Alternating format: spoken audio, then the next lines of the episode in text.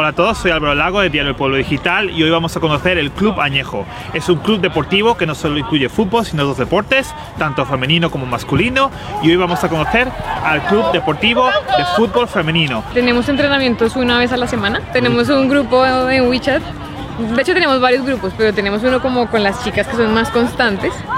Y siempre una vez a la semana, como dos días antes del entrenamiento, se manda una aplicación eh, y ahí te registras, pones tu nombre, pagas un fee que, que sirve para pagar el espacio y ya.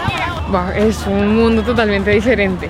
El idioma, la comida, el tener estaciones. En Colombia no hay estaciones, completamente diferente, pero es una experiencia que vale mucho la pena vivir. Pues la verdad es que yo creo que una de las cosas más interesantes del equipo es los diferentes orígenes de la gente, porque hay gente bueno desde Arabia Saudí, Colombia, Chile, eh, Ucrania, eh, España, China, creo que de Australia, prácticamente de todos los continentes. Yo llevo en China ocho años y medio, pero en Pekín aproximadamente cuatro o cinco. De hecho, nunca había jugado a ningún deporte. Yo siempre digo que el único deporte que había hecho había sido ajedrez, con lo cual nunca he jugado a ningún deporte y menos de equipo.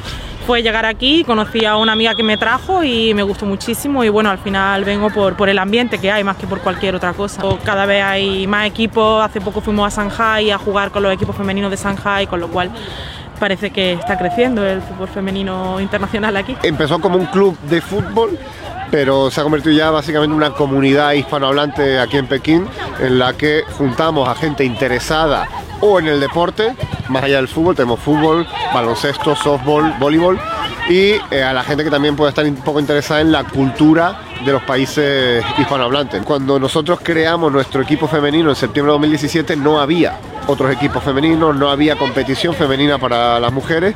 Creció la comunidad, pasamos de dos equipos a de repente tener seis equipos y hemos llegado en esta liga que se fundó finales de 2020 o principios de 2021, no me, acuerdo muy bien, eh, a tener un total de 16 equipos.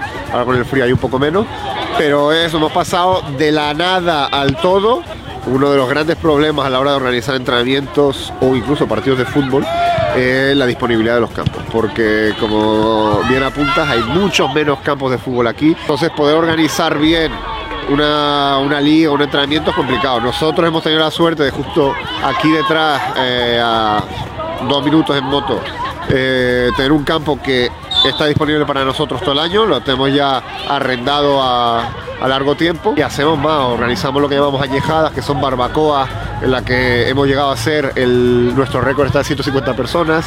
Eh, en grupos más pequeños de 20, 30 personas alquilamos casas y vamos a, las zonas rurales a, a desconectar un poco de la capital.